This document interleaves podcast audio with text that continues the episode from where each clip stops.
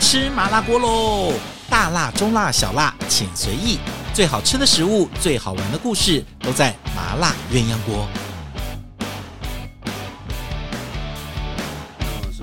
Hello，欢迎大家收听今天的麻辣鸳鸯锅。大家好，过完年大家心情好不好呢？最近呢，台湾的天气一直在变化当中，尤其是在季节，一下温度好，一下温度高，穿衣服其实很难穿。所以呢，提醒大家，不管是吃喝玩乐、出去的时候，一定要记得每天温度的变化，注意保暖。好，我们也把这个节目做的像是大家生活中的一个小小知识的一个节目。今天麻辣鸳鸯锅请到一位特别来宾，啊，我今天他自己送上门来的。然后到我办公室的时候，我就说：“哎，你有没有上过我的麻辣鸳鸯锅啊？”Podcast，他说没有啊，怎么会没有？居然会漏掉这一位。今天我们欢迎来自台中的堂本的陈辅光陈师傅，阿光你好。 Hello，大家大家好，哎，你刚不是用台语？好啊，啊，大快点家看，好，对对，问一下问一下。大家朋友，大家大家好。啊然后 呢，你刚不是讲很多吗？介绍但自是己啊下但自己是。我又不知道这个是白天还是晚上。我们没有白天晚上，就是问问大家好 吗？哎，那请问你的闽南，你的名字闽南语怎么说？我不会呢。你不会，哎呀，那你怎么跟人家介绍自己？就都介绍是嗯给人就阿光，哦，叫阿光，哦，陈辅光，对，但台语没有办法念吗？好像没有吧，我也 不知道。前你有没有问过爸爸，为什么当初取一个台语念不出来的名嘿字？妹，而且他们他他那们都讲台语，为什么这个台语念不出来？那请问爸爸妈妈在家里面怎么叫你？我可以问一下阿吗。光啊，哦，就叫阿光。那个阿会变成重音阿 光啊，就是阿明啊，哦阿贤啊，就跟那个用国语的叫的法不一样。哦，这倒挺特别。一般爸爸妈妈如果母语是讲台语的话，有的时候他会喜在取名的时候就会特别顾虑到我们台语怎么念。这样，阿光做烘焙做几年了？你讲悉尼，二十四年，所以是小学就开始做了嘛。我也希望，但是就是，但是现在已经五十二岁啊，但那个时候是学徒嘛？不是，我说你刚开始做的时刚候，开始是学徒，学徒嘛，对你最早是做音音响的。对那当三十时岁才当当面 包学，二十九岁才当面包学徒，是因为有兴趣，还是对音响没走兴投趣？无路。音响那么差那时也候，不是啊，因为我本来在台北工作，然后后来搬回云林，嗯，云林就没有那一种，没有音响可以卖这样子，对，没有那一种市场，没有那时候那个，那时候我们比较高单价的音响，嗯，所以回到南部之后就没有。可是问题是，如果你喜欢这个产业的话，其实你会留在台北发展。那你回云林的因为爸爸妈妈叫我回去，所以以前也是不得已的这样子。啊，就人家叫我们回去，我们就哦好，那你回去前都没想好要干嘛，回去再想嘛。然后想多久之后才开始想好做就？想说能干嘛呀？我来我不来对做咖啡，我来我来我想说，那不然来做做咖啡啊好了最早是想做咖啡对这个产品这样产子，品对，嗯因为以前咖啡喝咖啡吃点心，这跟我的世界是是完全不相干，后来发现云林也没有咖啡店是不呃，也很少是，但是面包店有。面包店有。然后 OK 那时候就就因为在台北工作，然后呃约会就会去咖啡店去咖啡店，那时候才认识有咖啡店这件事情。是，但对咖啡做那时候做咖啡是可能有一开始想转行，说是有一个憧憬，因为曾经在，嗯比如说想开咖啡店的很多都，比如说我我常会跟别人讲，很多人喜欢喝咖啡，就觉得咖啡店是一个很美好的事，但其实开咖啡店跟做咖啡其实是不一样我的，我我还是用比较比较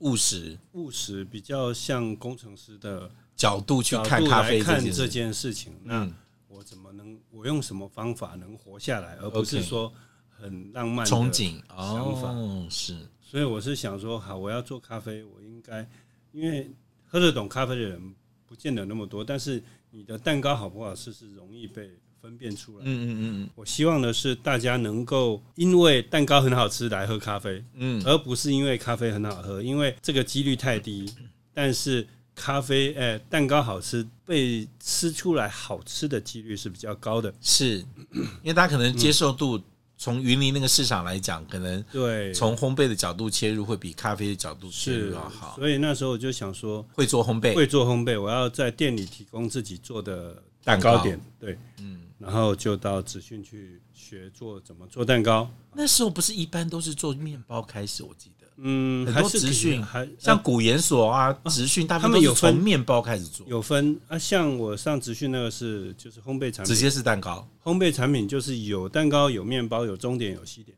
哦，一起学。所以一起学的。然后你再去挑选说，哎，我特别喜欢哪一面包，哪我一个特别类别喜欢中点，所以那时候刚刚学烘焙的时候是面包跟蛋糕一嗯起学，对。对。那后面再开始创业是什么时候？那时候我就想说，啊，那我要去找一家店，知道产业怎么去运作它整体的，嗯去找到一家面包店。结果去应征了，他们就说，哎、我们的西点部前一个月搬到中央工厂去嗯了，剩下面包，你要不要做面包呢？就嗯，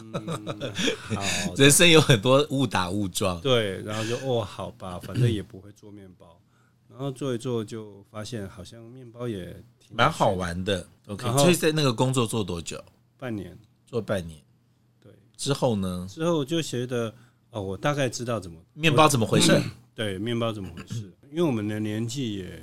也三十，那时候也三十。三十出头，对，你说要花多少时间哦？因为我觉得可以运用很多以前工作的经验，让现在的学习变得更有效率、更快。又把工程师那一套搬出来。就是就你就分析一下哦，原来这里面有这些、这些、这些，我可以问一下你的，你在学校念的是工程，就是也不是就是你我念电子，哦，念电子对，那电子还是，就算你再怎么混，还是会有一些逻基基础的逻辑逻辑这样子，啊，就是所以用那个精神来研究做面包。那就简单的非常非常的多，可能怎么别说人三年，我们只要三天。因为你马上就把 SOP 弄出来，呃，应该是说以前对于面包就是师傅说这样这样，那为什么它没有师什傅么也太多没说原因。对，但是因为我们除了有电子这一些基础的概念，嗯然后我觉得很幸运的是，我有在职训啊、呃上过课。那职训有一些理论性的东西是，可以支持、对协助你去解构这些东西，就是你有职 你有学科的理论，加上以前的逻辑的一些概念，嗯，那、你来看呃传统的行业的一些一些基础的养成，它就会变得非常的容易。容易进入。因为就其实最早最早的学徒跟着师傅旁边，你可能两年三年之后，可能很多东西的原理跟你还是不基知础道还是不知道。那就像说，比如说哈，我们讲一个呃，简以以中餐来讲，讲一个拔丝地瓜，嗯，那师傅可能会跟你说，你看那个油烧到怎么样啊，糖烧到什么颜那色个，颜色、哦什么稠然度后是什么了？对对对，你要捞那看个大看泡，泡是这样对了，对赶快对弄对成对，啊，然后人家学徒要记半天， 我就想说，我们难道不能拿个温度计插在旁边哦，嗯几度几度解决，解决、哦那时间糖几度哦解决，时间就啊是这，些火温不度够大没关系，我们熬到糖的颜色够，还是火太嗯大，时间短一点，解解马上可能在你你一个、嗯一个工作的 run 把这件事情解决。可我可不可以问说，像这样的工作习惯，在当年那个时候，你三十多岁的时候进入到这行业的时候的，呃，一些当时的职没人有是没有这种习惯比的。较不是是没有没有去没有这种接触方法没有这种方法嗯嗯比嗯较少。 ，OK，就让你进入跟掌握这些要领的速度变快了，然后容易触类旁通，或者对，去容易的在一个基础上再去做研发对跟改变。你可以你今天是知道要改变说材料，还是改变分量，还是改变时对间时、间嗯温度？变数是什么，控制什么就好了，这样。就是用哦，这个每个人进入这个行业的背景不同，真的就对影，响那了很多。以前以前我们那时候的的同，他们比较没有没有机会去接触到这个，都是等着师傅有说，就教了。然后把配方当成一种对唯一的救赎哎，。那我可不可以问一下哈？那时候学的一般都是台式面包挂，那时候开始进入欧式面包已，经开始进入欧开式始面包进入。请问在云林的时候也开始有这因个？为我在台中学那，是在台中学就已经有这个市场跟慢慢已起经来慢了，慢的，因为那时候大家会觉得是新鲜，新鲜而不是好吃。哦。就真的 enjoy 的那个成分不高，没有只是觉得 enjoy，哇，市场上出是现一个啊外国人也会吃的东西出来，对对，我我印象中哦，就是我自己，当我年纪比你大一些，那我第一次有出吗有病你这比你大大几多岁 大了？然后我记得我的大学第一次出国的时候，我们第一次看到一大堆面包都没有包馅这件事情的，嗯你都不了解那种文化的冲击。跟第一次吃到酸种面包，跟第一次吃到欧式面包，你都没有办法想。我们第一次吃到的那一些，我们就到法国、到德国吃啊。法国面包那时候还可以，是因为我们那时候刚吃法国面包的时候，当然不是加，我们就涂很多的果酱、巧克力酱跟奶油，稍微让我们吃法国人就觉得还可以这样。可一到了德国，我们碰到那些面包，我老实说，那时候对我们来讲的冲击是大的，所以我就想到说，哇，那时候那时候台湾开始吃一些欧式面包是哪一类？你还记得吗？刚开始的呃时候诶、哎那时候应该还不是什么酸种德国面包德国面包哦，德国面包就是很多杂粮，杂粮，的就是杂粮面包。哦，以前有什么什么马可先生对之类对对对对的，对那时候出来对对对有很多杂粮在上面的时候，坚果类的东西杂粮类的放上去的时候，感觉是健康的。但那时候因为可能很多人不不知道，台湾人最早因为吃面包是跟着日本挂的嘛，嗯，我们是要吃很多馅的。突然碰到那种没有馅的时候，其实是有点挑战的。那那个时候是你进入欧式面包，那你怎么去学呢？因为没有老师会吧？没有啊，就是厂商会拿材料跟配方来教你几分钟、几分钟、几分钟，啊，哦，就做起来就几分钟又几分钟就可以拿去拿去 烤。哎、我我可不可以问一下，那时候厂商只是为了要卖你国外的面粉、麦这粉，一小定麦必粉须的啊，因所以为他就们教把你材料这些东进西进来，而且他有保存期那你限，卖他还是要赶快把它卖掉呀。哦，是因为他这样子给你们做。那一开始的时候是做哪哪一些？也是做杂粮面包。对，基本上都是杂粮面包。可我会然后问的时候，那时候发酵的酵母从哪？那时候都是速发酵母。速发酵母，就厂商不会教你做这种。呃，有，但是基本上面包店对没有嗯效人果要用，因 OK，为时间太第一个不稳定，第二个时间太长。太久，所以对做速发在酵母。当时二三十年、二十几年前的面包店，对他们来讲是有困难的，但是还是有些面包店会培养自己的菌种，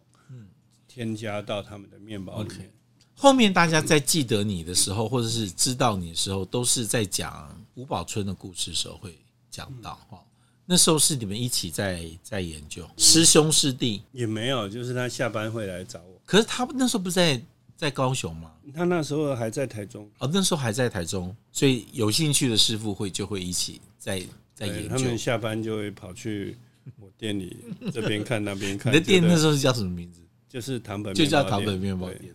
哦，那时候像你可不可以再讲几个那时候有一直在研究的师傅？还有谁啊？嗯吴宝春还有谁？黄元松，现在大家都在做欧做欧式了嘛？嗯，也不见得，因为有一也些不见得，就算他想做，哎但是他上班的地方如果没有想 OK，对是。工作取向，那你从那时候开始，你的店里面就开始卖欧式面包，一直到现在了。关于欧式面包这件事情嗯啊，其实有很多不同的说法。嗯，因为东方只有包子、馒头跟 饼，然后会有面包，基本上就是欧洲传来对的。所以我觉得欧面包是不是都可以称为欧式面包包都可以称为欧式，但是我们要讲到台湾的面包起源受日本这边的影响很对很大嘛，哈，所以我们有的时候会把台式面包跟日系面包，我们会比较容易特别出来，是因为那是最早出现在台湾市场上面包的样貌，嗯所以我们会特别标示欧式面包的时候，是因为后面我们才知道它就是属的于比较多杂粮我比较多，所以我们我我们才知道说，原来最早最早面包的样子是这个，因为嗯那个时候其实老实说，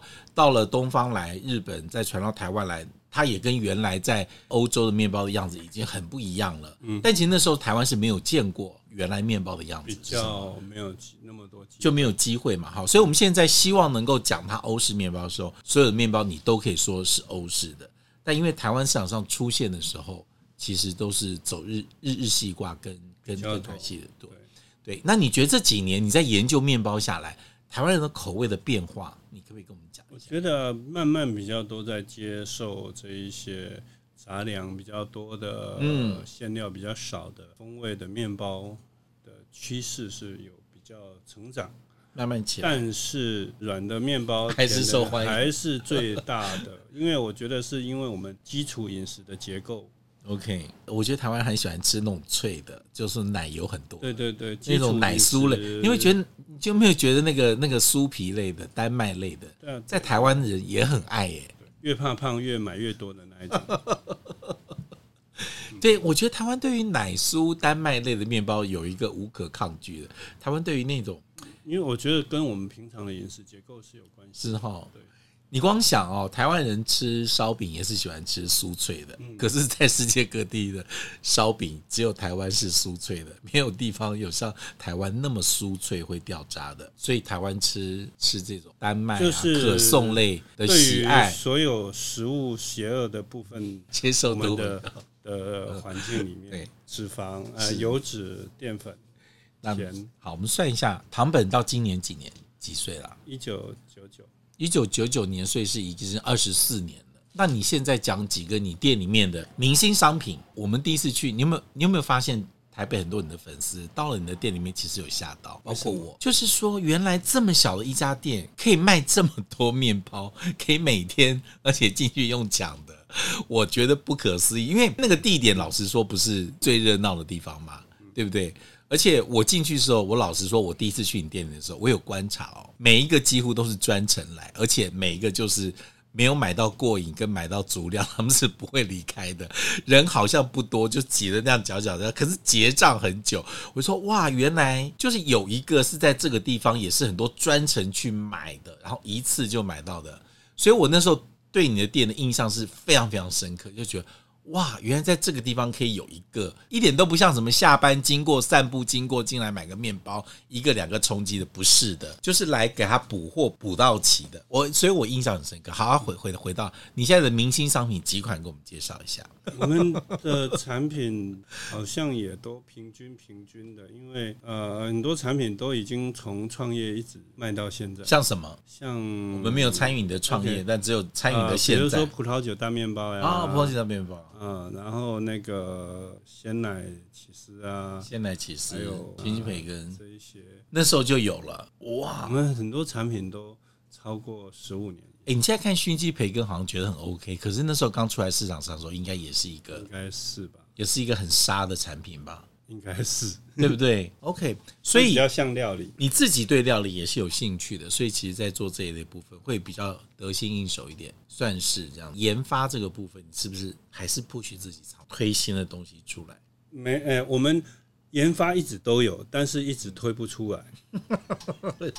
就你常看阿阿光的脸书，他常会说，客人常问我说，最近有没有什么好吃的东西？阿光说，我们卖的没有不好吃的，我们拿出来都觉得好吃才卖。我们研发一直都有，对，但是不是都能推出来，很难推出来。因为客人很念旧的原因吗？还是第一个念旧，第二个好像你做出来没有办法超越以前的，或者是取代以前的，它就会，啊，真的哦，或者是我们内部自己吃啊吃啊吃，吃没几天就又回去吃熏鸡培根。就吃不一定是甜的咸的， 就是吃一吃，其实大家就觉得这好像还是 不行。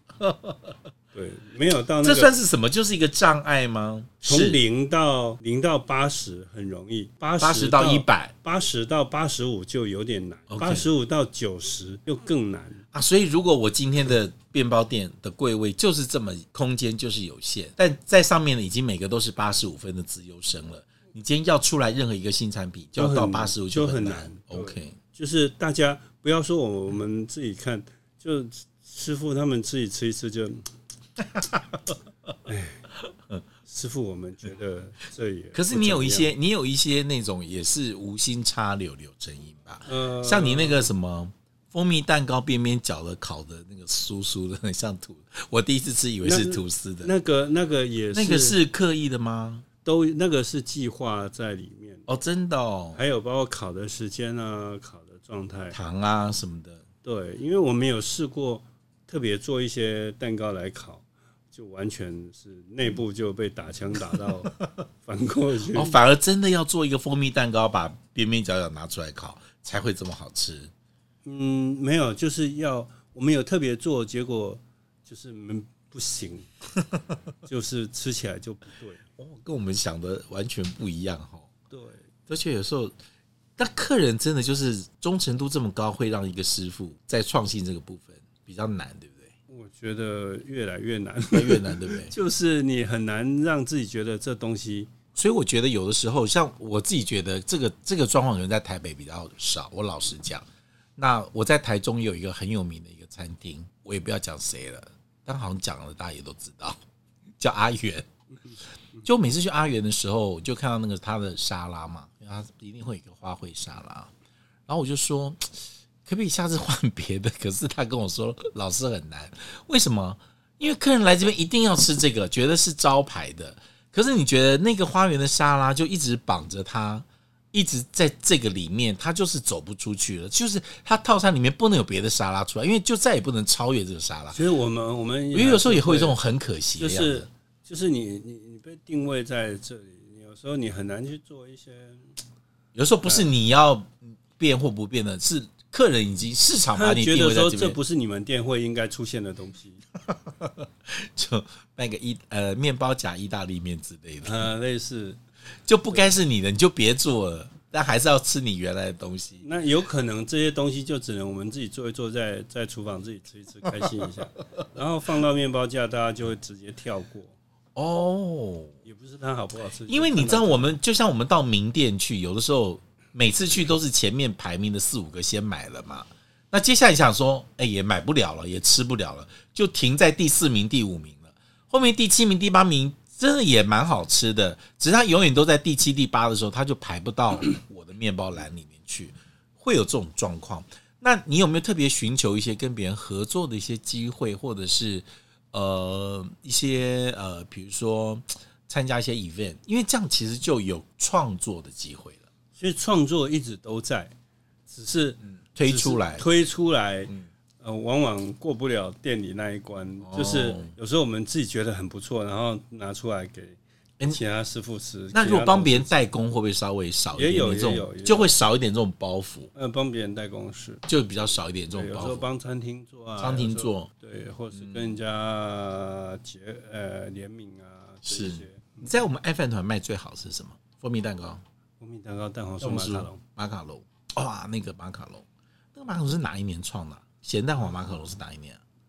有几年了应？该也快十年。请问到了那边，别人还是挑这马卡龙，不会挑别的马卡龙？嗯，那个算卖卖，对不对量最大。是不是？大概一个礼拜，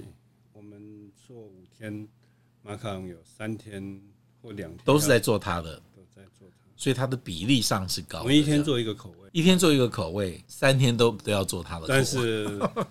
我们本来设定是一天做一个口味，对呃因为一次就要做五百多个，对，然后结果有时经常两天三天都要。在做这个，所以大家都不记得你还有别的口味马卡龙。呃我们尽量把它摆出 来。所以我们看到别的口味的马卡龙，可能已经放了两个礼拜嘛，呃，马卡龙是一个很耐储藏，因为它没有什么水分，然后它糖分高 糖的分高，所以基本上可以放的。它是对很，嗯好了，所以如果你今天听到我们的 p o c k e t 就知道说，哇，阿光的咸蛋黄马卡龙真的是一个市场上一绝。那时候第一次觉得，哇，中式跟西式可以结合的这么好，在这上面出现，而且它的平衡度跟特殊性，我觉得一直有，所以到现在一直是市场上屹立不摇的。但听说最近又要跟 Alex、阿卡美马卡龙合作一个新的对蛋黄酥。你本来就做蛋黄酥了，但为什么又想要再做一个新款蛋黄酥？有没有办法超越八十五分？这个压力有没有？没有。就听到你知道他的那个感觉就是老子不缺钱的概念， 就卖的好不好不重要就是了，但是要做要好就是吃， 要好吃。来，你特别介绍一下这次跟阿卡美屏东的这家非常有名的发餐 Alex 彭天恩合作的特殊款的蛋黄酥，介绍一下。呃，师傅就问我说有什么可以来做在蛋黄酥里面，然后因为在之前我们有跟跟爱饭团合作，在屏东的餐会，嗯，这中间我们就先了解了一些当地的食材，是还有 Alex 他烹饪的手法的一些基因吧，嗯，对，所以我们我想一想，就是他给给我一个我很特殊的食材是刺葱花籽，哦，呃，它跟刺葱叶是完全不一样的味道，嗯，但是它的味道是非常的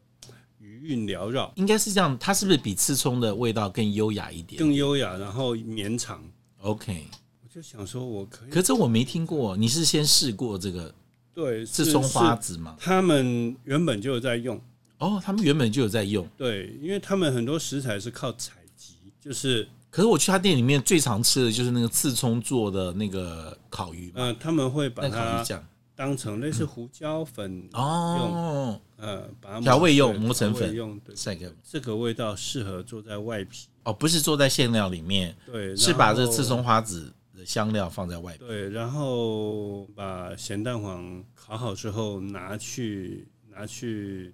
给阿卡美烟熏，玩他这个这个最厉害，对它，然后那个烟熏过的咸蛋黄配合我们的自自己另外处理的红豆馅嗯，结合起来，会有培根的味道会。有培根的味道，哇，对嗯这感觉又是咸甜，就是中菜跟西西式点心合作，它有一个另外一个境界跟另外一个平行宇宙的咸蛋黄马卡龙的感觉了。对，就就是整个结合起来就是一个 OK，所以那个咸蛋黄它拿去先烟熏过这样子，呃，我们先处理第处呃一理部完分，第一部分哦，先用高粱酒烤过，对，然后烤完之后送到再屏东送到寄寄到屏东。他 们请问一下，在那个研咸蛋黄是不是屏东的？ 先鸭先在那边生完之后，送到台中，呃也是送回有屏可东，能的， 有但是可能这样子但是舟因为车我劳们顿。哦后续处理的手法又不一样是，啊，处理完才能够再寄回去给。所以烟熏完的咸鸭蛋加上那个那个酥皮的外表有刺葱花籽的香料在里面，吃起来就其实感觉像是一个有 fine- 培根 fine 在里 dining 的一个呈现，因为它的风味很有层次， ，OK，然后味道拉的比较久一点点，味道拉哦得烟就是熏的东西出来嗯咬下去啊、呃会有奶油香气跟、跟那个草本对，一些很细致的香气，嗯，然后再接着咬下去会有红豆红豆跟那个蛋黄的油融合之后产生的一个浓郁的很难形容的气息。 OK，啊，在往下咬到蛋黄的时候，会爆出像培根烤过的培根一样的感觉，那一种咸甜的感觉，感觉这种咸咸甜的东西可以爆出有一点那种肉的肉的质感像的东威西，灵顿牛排像威一灵样。顿牛排，你给他想象中有个横切面的威灵顿牛排，是是上面有是是酥是皮酥然后酥皮完了中间有一个对那个有有一个那个松露的味，松蘑露变成蘑一个蘑，菇松松露酱，对对下面对是对是肉的感觉哦。是你这样讲大家就懂了，这样。是，它是这很有个层次这个之前有有稍已经在市场上，我们有有有短暂有有上过，以后会成为一个比较长远卖的商品吗？希望好，呃加油。看那它烟熏蛋黄的速度，那它它的名字有没有取好？就叫做唐本阿卡妹联手烟熏蛋黄酥吧，随便取个名字，还不错好像嗯也不错。也不错哦，烟熏蛋黄酥，烟熏鸭蛋黄做的蛋黄酥。不过我觉得烟熏蛋黄跟用刺葱这两件事情，就是在蛋黄酥里面没有出现过的，呃，但是它结合起来是很出乎意料的。而且应该理所当然，好像也也不讶异，都觉得好像他他们应该做起来有一会觉点得，哎，它应该就是应该在一起。在一起。好，那我们就称之为久别重逢好了，他们应该要久别重逢。好啦，今天谢谢阿光来讲，我觉得你的身上就是也是台湾近代大概这二十年的烘焙这种发展的一个缩影，对不对？哦，学转创新，一路一路这样转，我差不多我要了。说是也不对，说不是，说是也不是不是，说不你说你可以反驳我啊？你觉得你更厉害，或是觉得哪里？没有，对好像是这样啊，但是又不能说是。这种东西好的东西就不好意思自己说，就要别人说啊，别人说的时候你就你就说哦好，那我知道了，这样哦好，那我知道了，谢谢这样。嗯，谢谢。 好了，今天谢谢阿光来参加我们的麻辣鸳鸯锅，他特别来台北参加活动，哎，来预告一下你的活动好了，你马上要在呃台中的中央书局嗯，有一个作家系列的有参，一个作家系列的参会，呃，那也不是参会的的一个，哦，他们好像就每次都有做套餐作家的对对套对套餐会出现，但是这次为什么会请你做呢？我就想说，阿光要开始做菜了吗？做牛排、做牛肉面了吗？不是，这次你跟他们合作的方式是什么？呃，我们